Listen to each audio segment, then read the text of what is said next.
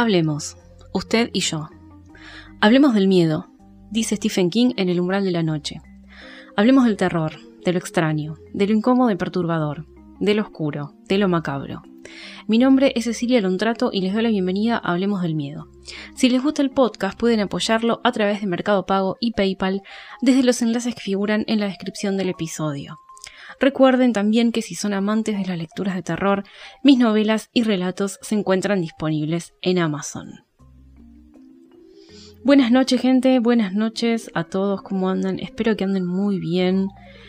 Eh, por acá muy bien, sí, como habrán visto y, no escuchado, eh, no tuvimos episodio este sábado, sino que lo estoy grabando recién ahora, en domingo, lunes, lunes madrugada, así que este episodio estará saliendo el lunes, las primeras horas del lunes.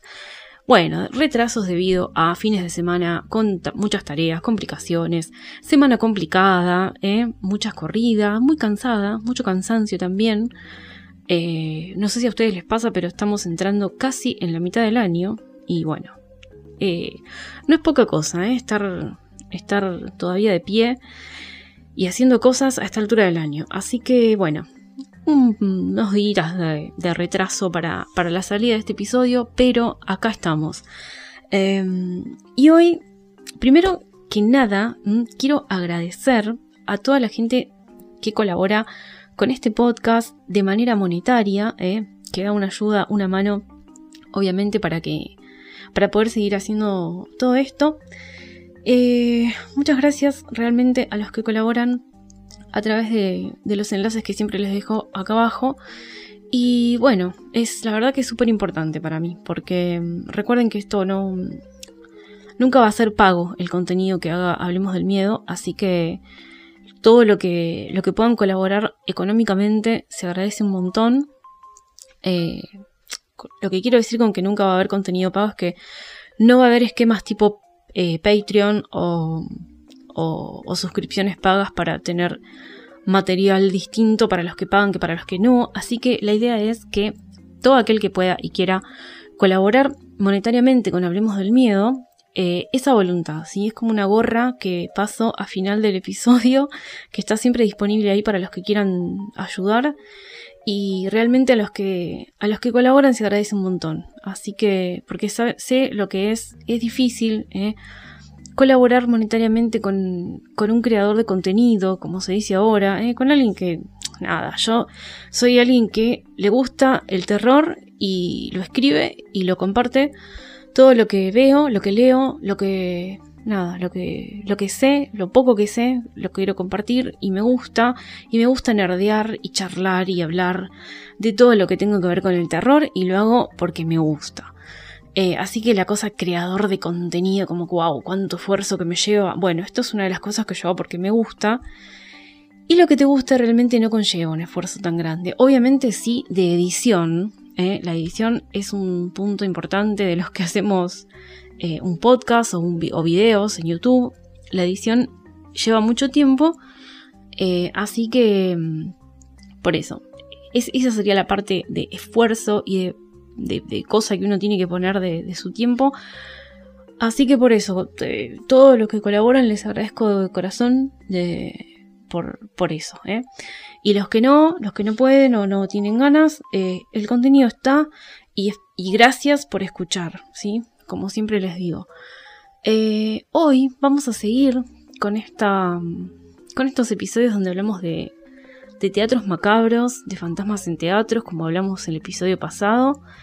Em, y es un poco para introducir al episodio del sábado próximo, del 30 de abril, que realmente, si siempre los espero, el sábado 30 los espero con el doble de ganas eh, y con el doble de manija, porque el sábado 30 de abril, acá en Hablemos del Miedo, en un episodio, vamos a presentar el libro nuevo que escribí eh, y que estoy terminando de, maquetar y, y, demás detalles. Ya está todo listo, igual. Hay portada, hay título, que ya se los dije el episodio pasado. El Teatro de los Oscuros va a ser presentado el próximo sábado en este podcast. Un librito de cuentos, de 10 cuentos, así que el sábado que viene vamos a estar charlando de eso, les voy a contar un poco de qué va, de qué va cada cuento, una mini presentación, como para que ustedes sepan de qué trata todo, y si quieren, vayan y lo compren en Amazon, obviamente me encantaría. Así que bueno, en esta cosa de teatro de los oscuros, de teatros macabros, estamos, estamos en estos episodios. Y hoy, hoy les traigo una película para eh, charlar. Esta película está en Netflix, para el que la quiera ver. Y bueno, con los que la vieron ya hablamos acá, ahora, largo y tendido. Eh, y esto tiene spoilers, ¿eh? así que el que no la vio, vea la primero y después viene acá y eh, escuchan el episodio y charlamos. Esta película se llama El cadáver. Es una película que está en Netflix. Creo que es del año 2020, si no me equivoco. Eh, no, no, soy muy buena para, recopilar datos de, de, películas, directores, que este director estuvo acá, allá. A veces lo hago, me tomo el trabajo, pero la verdad me da mucha paja. Eso está en Google, búsquenlo si quieren. Yo les voy a dar mi opinión de esta película y mi recomendación, porque esto es una recomendación. Esta película es de Noruega y... Y bueno, ¿por qué la traje hoy? Porque tiene que ver con el teatro, en un punto. ¿sí? Es como el eje, pero después va a virar y se va a torcer mucho más para un montón de otros aspectos. Em, vamos a hablar un poco de la trama. Mm, esto se desarrolla en un mundo em, post-apocalíptico, ¿sí? según lo que se ve en poquitas escenas, en flashes en realidad, donde nos damos cuenta qué es lo que pasó. Flashes, quiero decir, como un, un papel de diario pegado en una pared que dice guerra nuclear, consecuencias de la guerra nuclear, una cosa así. Ahí ya nos damos cuenta y nos metemos en contexto, ¿no? Y es una ciudad, parece ser, una ciudad totalmente hecha mierda, devastada, arruinada, derruida.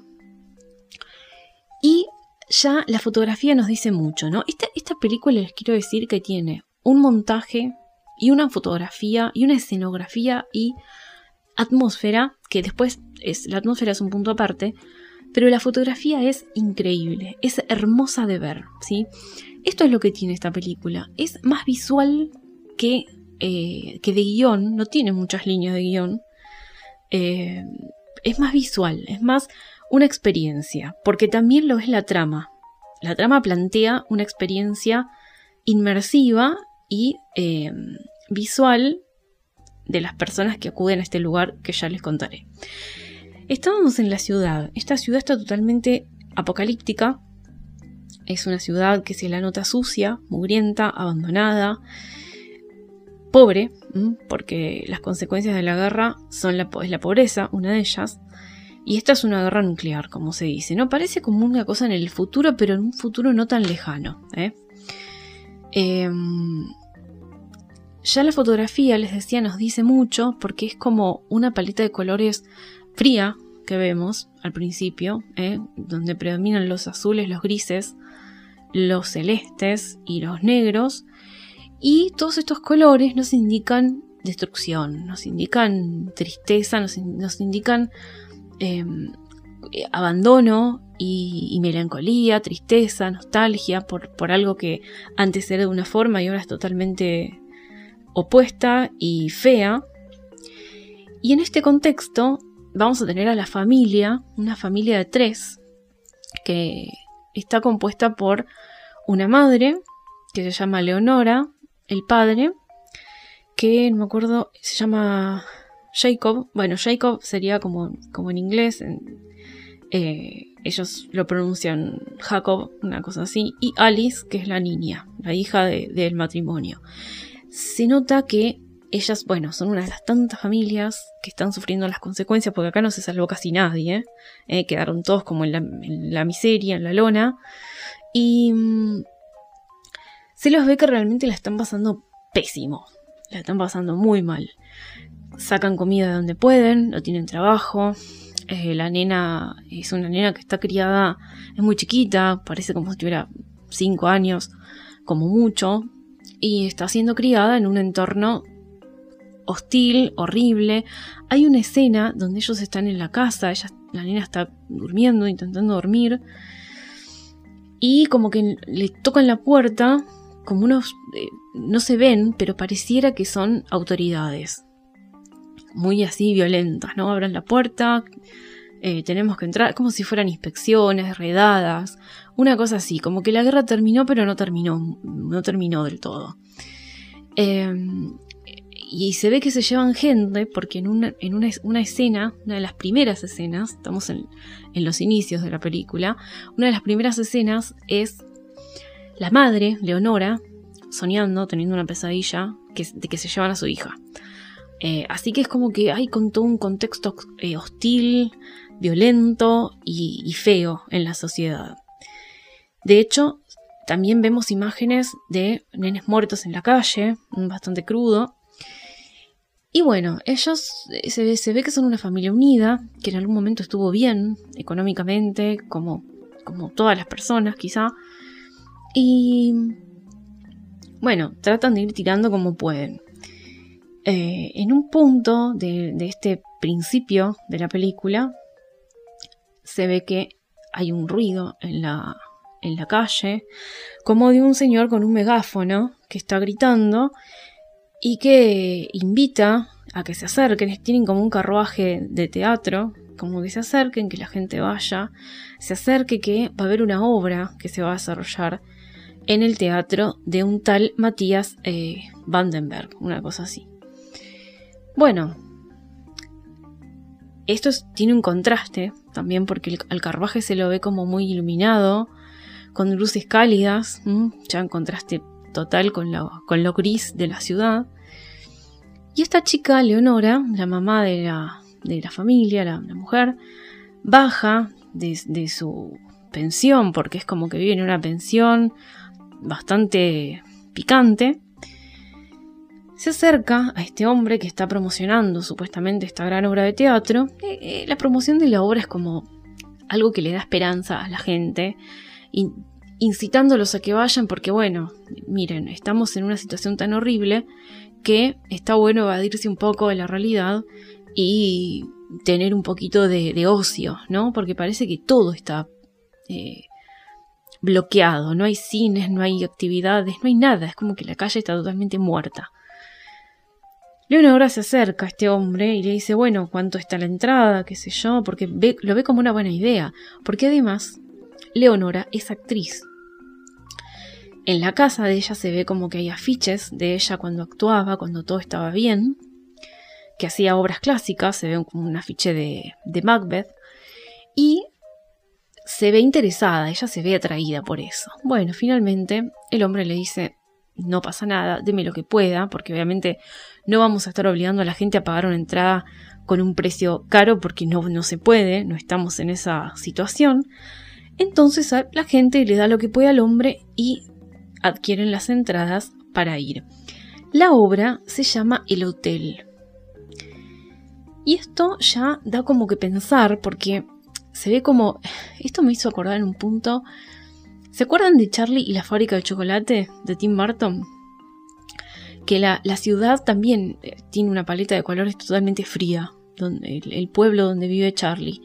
Y después entran a la fábrica de Willy Wonka y es como todo lo contrario, es como que está lleno de color, lindo, todo bello. Bueno, acá es un poco parecido, con la diferencia de que este hotel, cuando, este hotel, perdón, este teatro, cuando llegan al teatro, es un edificio como imponente, como que ya cuando ella ve por la ventana, a lo lejos, las luces de ese teatro, es como un edificio enorme, eh, imponente, fastuoso, iluminado, mm, lleno de luces, lo ve, y, y se ve como una toma desde arriba, hacen, como que la ciudad sale un mito por acá, un mito por allá, está todo mal, y el teatro a lo lejos, fastuoso, prendía las luces, todo. Entonces ahí dice, ¿cómo puede ser que este chabón tiene un teatro? ¿Quién carajo es? Bueno, que sí que no, les da un poco de duda, van, van, van a la obra, porque dicen, bueno, Ah, porque les ofrecen también una cena, una cena incluida. Entonces la gente muerta de hambre, porque realmente esa es la, expresión, estaban muertos de hambre, van, van, por supuesto. Efectivamente, cuando llegan al teatro, mm, ellos tratan, bueno, como toda la gente tratan de ponerse sus mejores ropas, un vestido, saco, los hombres y demás, lo que pueden, ¿no? Por supuesto. Y no, no son butacas lo que hay en ese teatro, sino que son mesas redondas, como de restaurante para comer. Y acá, cuando entran al teatro, el contraste nuevamente es todavía mayor que con el del carruaje que les conté. Tenemos una paleta de colores totalmente cálida. Tenemos, abunda el rojo por los terciopelos, por los manteles, por las sillas, las alfombras. ¿eh? Y también, eh, cuando a medida que se va recorriendo este teatro, ahora les voy a contar por qué, también la paleta de colores es esa, predomina el rojo, el dorado, eh, por, las barandas de las escaleras, por los cuadros. Bueno, hay un montón de elementos que hacen predominar este color, que lo hacen más acogedor. Es todo así, es acogedor, luces muy bajas de unos de, de, veladores con, con pantalla, eh, candelabros, mucha esa onda. ¿Y por qué les digo recorrer? Bueno, porque la premisa que presenta este hombre Matías que sale al escenario es que la obra El Hotel es una obra interactiva e inmersiva. Es como ustedes van a participar, espectadores, y les vamos a dar máscaras. Eh, ese es otro punto importante en la, en la trama. Les vamos a dar máscaras porque así se diferencian de los actores. Él les dice, todo, todas aquellas personas que ustedes vean sin máscara es porque son actores. Y no se preocupen no crean en lo que ven porque es todo un show. Él dice eso, es todo parte de la obra, nada es real acá adentro. Y ustedes pueden ir recorriendo el edificio, el teatro, y entrar a las habitaciones que quieran y seguir a los personajes que quieran. Es como que se desarrolla una obra y la escenografía es el edificio mismo. Por eso les digo, no tiene, lo único que tiene de teatro es el escenario donde Matías presenta la obra, porque después es un edificio muy antiguo, es como una mansión, ¿eh? es una mansión, donde hay habitaciones y demás, pero es el teatro de él. Ese edificio es el teatro y la obra es lo que se representa ahí en esas habitaciones. Y, bueno, los personajes, los actores se mueven ahí adentro como si eh, fuera una escenografía en un escenario, pero es en un edificio. Entonces los, los espectadores persiguen, siguen al personaje que quieren. Es como en Elige tu propia aventura, pero eh, real, digamos, con personas. Bueno, pasa la cena, está todo bien.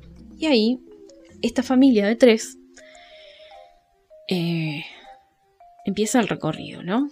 Y le preguntan a la nena a quién, dónde quiere ir, a quién qué personaje quiere seguir. Es medio extraño, porque la obra pinta como para adultos. Pero resulta que hay varios niños ahí adentro. Hay un par de niños ahí adentro. Se suponía que no, que no podían entrar los menores. Pero en la puerta del teatro este hombre Matías salió e hizo una excepción con Alice, que es la niña de este matrimonio. Empieza la búsqueda, empieza la obra. Y es como que se van... a ver, cuando yo empecé a ver esto, esto correr, digamos, es como una especie de sala de escape. El tema es que es medio difícil escapar.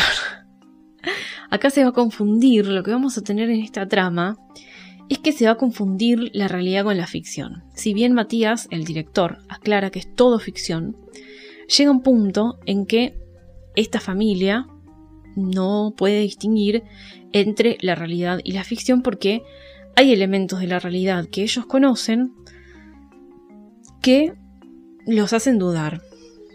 Uno de ellos es que en un momento ellos empiezan como a, buscar, a, perseguir a un personaje que elige la nena, que se llama Raquel, y en un momento la nena se les pierde. Era como un poco predecible esto que iba a suceder, pero sucedió, sí. La nena se les pierde. Entonces ellos se cruzan con otra familia con la que compartían mesa y eh, empiezan a buscarlos, porque también a esta chica, eh, Caterine, se le perdió su marido y su hija también. Bueno, entonces empiezan una búsqueda como bastante, no frenética, pero sí un poco desesperada, ¿no? Aunque, lo bueno, una de las cosas que me gustó mucho de, los de uno de los personajes, que es em, la madre de la familia, Leonora, es que no pierde la cabeza. Sí, a ver, obviamente se desespera porque su hija está perdida. Está perdida en un entorno no, no tan seguro, ella cree. Y nunca pierde la calma hasta, hasta donde puede, ¿no? Lo que quiero decir es que no es una damisela en apuros, no es, no es el arquetipo de la damisela en apuros. Trata siempre de mantener la lógica dentro de la situación, lo cual me gustó mucho ese aspecto. Por otro lado, lo que va pasando en la, en la, en la mansión, a medida que ellos van como adquiriendo pistas, develando pistas, se parece un poco eh, a un juego. Mm, me, hizo acordar bastante un juego que jugué hace poco y lo terminé y me encantó y se lo súper recomiendo. Que se llama eh, Layers of Fear. Capas del miedo. Es, un juego eh, de un pintor mm, que supuestamente perdió la cabeza y su mujer falleció. Entonces él anda haciendo, anda haciendo una pintura en base a cosas que hay en la casa y que dejó la mujer y que la hija también falleció. Bueno, hay, como toda una historia macabra detrás eh, y muchas cosas pasan en su cabeza, pero la casa le muestra, le muestra cosas y le muestra pistas y todo cambia, eh, las habitaciones cambian, las paredes cambian. Cuadros que antes estaban ahora no, cuadros que eran de una manera y ahora son de otra. Bueno, todos estos puntos también suceden un poco en El cadáver, en esta película. Uno de ellos, lo bueno de acá es es un... No es casualidad, ¿no? Que los cuadros que están en las paredes son de corderos. Son corderitos. Son, sí. Como... Eh, como corderitos. ¿eh? y eso es un poco como la, la imagen que tiene Matías de la sociedad, quizá. En esos cuadros, esos cuadros se les mueven los ojos. Mm, pronto vamos a descubrir. Acuérdense que esto es con spoilers, así que voy a tirar spoilers. Estos ojos que se mueven en realidad no son ojos que se mueven, sino que son botones que accionan eh, ciertas personas para hacer ciertas acciones. ¿Qué es esto? todo va a concluir en que efectivamente no es una obra esto. Las sospechas que tiene em, Leonora sobre que secuestraron a su hija y que pasa cosas raras con, estos supuestos actores van a ser ciertas. De un momento a otro, los espectadores desaparecen de la vista de, em, de Leonora y de su marido Jacob y empiezan a encontrarse y desencontrarse con esta otra familia con la que compartían mesa y se empiezan a dar cuenta de que en realidad, porque ellos van por las habitaciones, van por las cocinas y en un momento eh, Leonora descubre una puerta que da hacia una especie de sótano y ahí hay como nada, como, hay como unos tipos grandotes, tipos enormes, que van con cuchillas, que van como vestidos como de. de. de carniceros, como en un. de tipo frigorífico. Y la cosa es que todas las personas que desaparecieron, los espectadores, son secuestrados y tienen dos posibles destinos. Uno es ser parte del elenco de actores y otro morir. ¿Mm? ¿Morir para qué? Para ser cortados, cocinados y comidos por los espectadores siguientes que vienen. Ese es el objetivo y ese es el fin último de este teatro bastante macabro. ¿eh? Esto es, es claramente un teatro macabro. ¿Por qué? Porque esta obra, estos actores secuestran a los espectadores y se lo dan de comer al grupo que viene. El tema es que los actores no saben el destino de los espectadores. Ellos están guionados y comandados por este hombre, Matías, este director, que les dice, ustedes aprieten el botón cuando lo crean conveniente, cuando los espectadores estén ahí pululando cerca de ustedes y de, la puerta donde, que da el sótano, que se abre y los, espectadores caen hacia ese sótano de frigorífico, de matanza, y aprieten el botón, ¿eh? Cuando se acumule gente, aprieten el botón. Lo que Matías les dice a los actores es que cuando ellos apretan el botón y los espectadores se caen a ese foso, en realidad lo que hacen es eh, como secuestrarlos y, robarles las cosas y después liberarlos. Nada más. Es como que hacen eso. Pero no.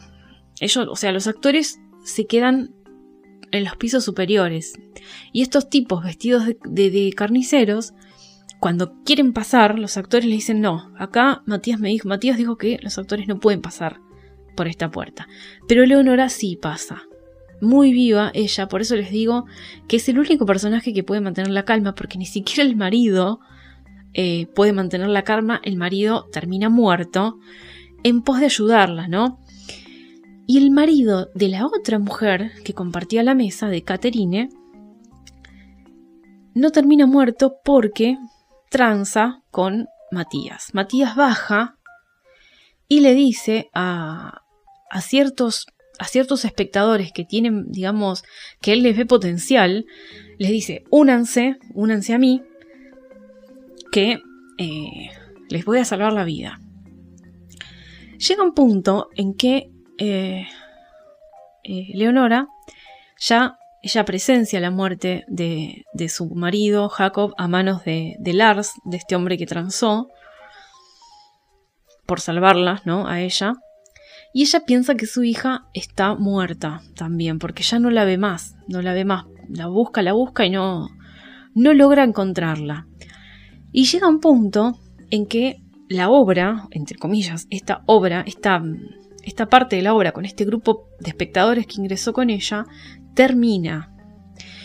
Y se lo ve a Matías en el salón principal con todo su grupo de actores diciendo, bueno, con los otros sean, aprieten el botón cuando haya, cuando más gente eh, se reúna en el lugar, como dándoles algunas indicaciones, ¿no? Y hace pasar al hace pasar al siguiente grupo de espectadores, como, como a la segunda función, si se quiere. Y ahí es cuando eh, esta chica Leonora se planta en medio. Esta escena es muy buena. Cuando ella se planta en medio de la, del salón y están todos los espectadores y actores camuflados, reunidos con, con, Matías que está a punto de presentar la obra, tal como hizo con ella cuando ella fue con su familia. Ella se planta ahí y dice, loco, esto es todo mentira. O sea, en realidad es todo verdad. Lo que les diga Matías es todo mentira. Acá si los van a comer, los van a secuestrar, los van a cortar en pedacitos, los van a hacer carne picada y se los van a comer los espectadores siguientes. Bueno, medio que todo el mundo se le ríe y ella dice, no, no, no, yo los voy a llevar ahora a donde, a donde les digo que tienen el foso donde matan a la gente. Y los actores ahí dicen, what? Esperen un poco, bueno, entonces, ¿qué pasa? Matías ahí empieza a desesperarse y la siguen a ella. Medio que hay dos actores que lo, retienen a Matías y la siguen a ella y evidentemente encuentran a la gente ahí muerta, siendo cortada y cocida y cocinada por, los, estos hombres vestidos de carniceros. Y ahí, bueno, todo se destapa, todo se descubre, los espectadores obviamente salen rajando y bueno, se ve a Matías que está frente a frente con ella, con, Leonora. Y ella le pregunta, loco, ¿por qué? Esta parte también es interesante. Acá es como una mini crítica social que vemos. Y Matías le dice, yo les doy de comer y los salvo. Salvo a los que están, eh, a los espectadores que no quieren, que no quieren unirse, igualmente los salvo, porque si los dejo ir, van a volver a la miseria y a la tristeza de su vida. Entonces, si no se quieren quedar conmigo haciendo actores, los mato y por lo menos sirven de comida para otros. Y no siguen en su miseria. Esto sería... Yo creo que Leonora después se va a dar cuenta y va a pensar, estaba mal pero no tan mal. Obviamente está mal, chicos, porque había asesinatos. Pero en su cabeza, psicópata, Matías dice, yo lo salvaba igual. Si se quedaban conmigo acá actuando, lo salvaba. Porque iban a tener eh, una casa, comida, techo, abrigo. Y si no, los mataba y evitaba que vuelvan a esa vida de mierda que tenían por la guerra nuclear y servían de comida al menos a otra gente. Bueno, tranco. Y ella le dice, está totalmente desquiciado, querido. Y él le dice, bueno, ok, yo para mí está bien lo que estoy haciendo. En paralelo, ella le pregunta, obviamente, dónde está la hija. Y él le da a entender como que la mató. Como que la secuestró, la mató, etc. No, no se blanquea muy bien. Pero le dice que le hacía acordar mucho a su propia hija. Y esto es un punto importante porque sutilmente en la película, en algunas escenas se ven recortes de diario, de periódico, diciendo, famoso director pierde a su hija en un incendio en el teatro de no sé dónde. Bueno, era Matías, que había perdido realmente a su hija, y él le dijo a, eh, a Leonora que la veía demasiado parecida y que sus ojos le hacían acordar mucho a su propia hija que él había perdido. Entonces él le dice, por lo menos ahora vos también perdiste a tu familia y sabes lo que se siente. Es como que también, en un punto, era una venganza personal lo que había hecho él justamente con esta nena. Porque él no hacía todo esto con, con otros niños. A otros niños los mataba y se los daba de comer a la gente, nada más y nada menos. Pero con esta nena como que entre comillas se encariñó y hasta, hasta se había sacado una instantánea, una foto instantánea, y la había dejado ahí en un escritorio y Leonora la había descubierto. Y había pensado, obviamente, ¿qué hace este loco de mierda con una, en una foto con mi propia hija? El tema es que una vez que Matías está ya muerto, porque a Matías lo agarran los actores, que le dicen, loco, yo pensé que solamente le sacábamos las pertenencias a esta gente y las vendíamos. No, bueno, una vez que descubren la verdad, lo cuelgan en uno de los ganchos del foso, de esta especie de cámara frigorífica, y ahí Matías queda, pobrecito, se lo merecía igual, colgado eh, y bueno, pagando sus crímenes. Y ella queda sola, la última escena es buenísima, me gustó mucho.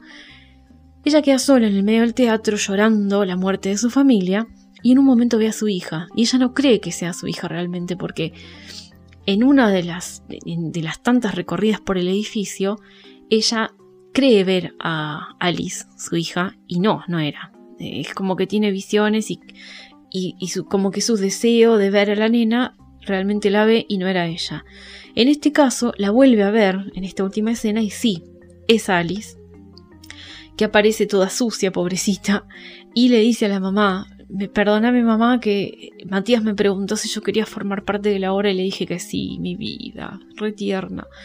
Entonces por eso se habían sacado la foto juntos, él le había engatusado y le había dicho, mira, saquémonos una foto para que los espectadores crean que vos trabajas acá, bueno, cosas así. No le hizo nada el hombre, pero obviamente la nenita confió y bueno, se quedó encerrada como en una habitación toda la película y no le pasó nada. Entonces bueno, rescata a su hija, se van del teatro, salen del teatro, se ve como que ya es de día y acá volvemos a toda esta paleta de colores fría, eh, a todo gris, ¿no? El cielo todo plomizo. Y cuando están regresando a su casa, vuelven a ver los mismos, las mismas miserias, ¿no? Vuelven a ver cadáveres tirados ahí en la calle porque mueren o de frío o de hambre. Vuelven a ver esos nenes mismos tirados que vieron el día anterior, los vuelven a ver. Entonces, creo, ¿no? La última escena es como, wow. Es una escena muy, es muy sutil, pero da un gran mensaje fuerte, me parece.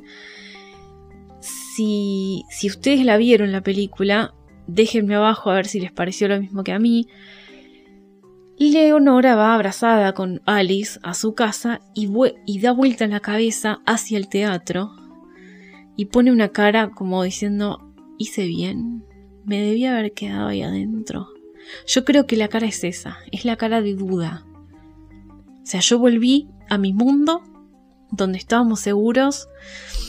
En realidad no, porque era un mundo totalmente violento y, deshumanizado. Se ve como la deshumanización en esa ciudad, en esas calles. Y ahí en el teatro también. Ella quizá piensa, también había deshumanización en el teatro, también se mataba gente. O sea, el mensaje para mí es, pasaba lo mismo dentro del teatro que afuera.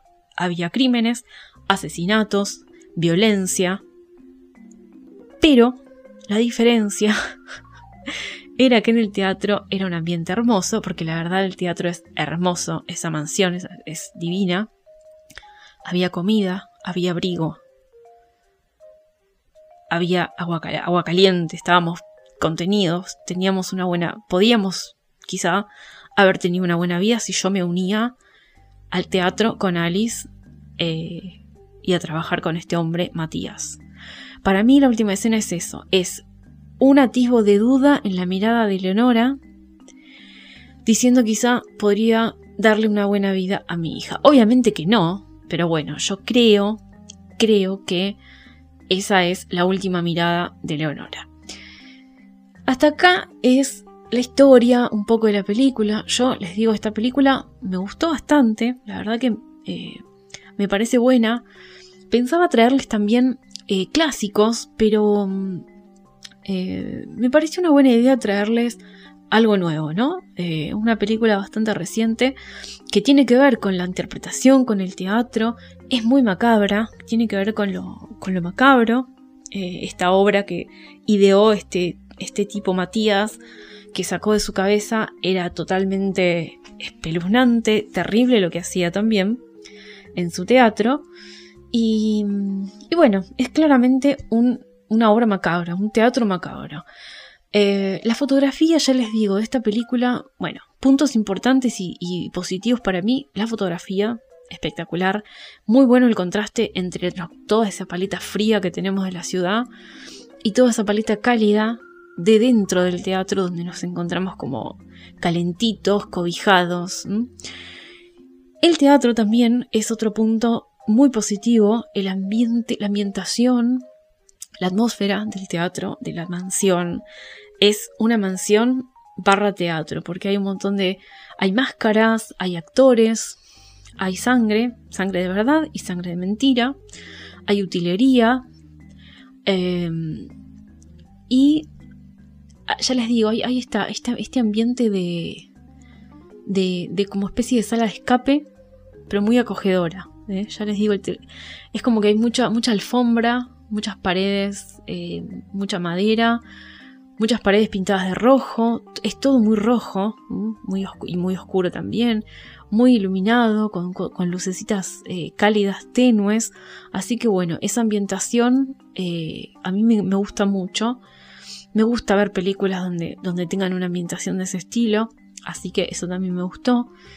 No tenemos tanta profundidad en los personajes, porque acá me parece que la historia pasa por otro lado, pasa por la trama en sí misma. El eje es la búsqueda, ¿sí? La búsqueda y, el, el ansia de mejorar, quizá, ¿no? Acá lo que podemos ver de los personajes, sí, son las motivaciones, ¿eh? Eh, eso de el transar o no transar con Matías para quedarse ahí eh, y escapar de la vida anterior, de toda esa paleta de colores fría y quedarse en la paleta de colores cálidos, eh, es esa dualidad. Matías les presenta claramente esas opciones. O te quedas allá siendo miserable, siendo pobre toda tu vida, triste, no pudiéndole dar nada a tus hijos, o te quedas acá actuando para mí y, y, dándoles una vida mejor eh, a tus hijos y a vos mismo también. Esa es un poco la premisa. Y esto Matías, lo interesante, lo que se da a entender en la película es que se lo plantea y se lo propone a las personas que tienen como una mirada más allá, ¿no? Los que se dan cuenta de que algo raro pasa y los que quieren irse, quieren escaparse porque se dieron cuenta y ahí es donde él interviene porque los sigue de cerca a todos y les dice, quédate conmigo porque vas a estar bien acá.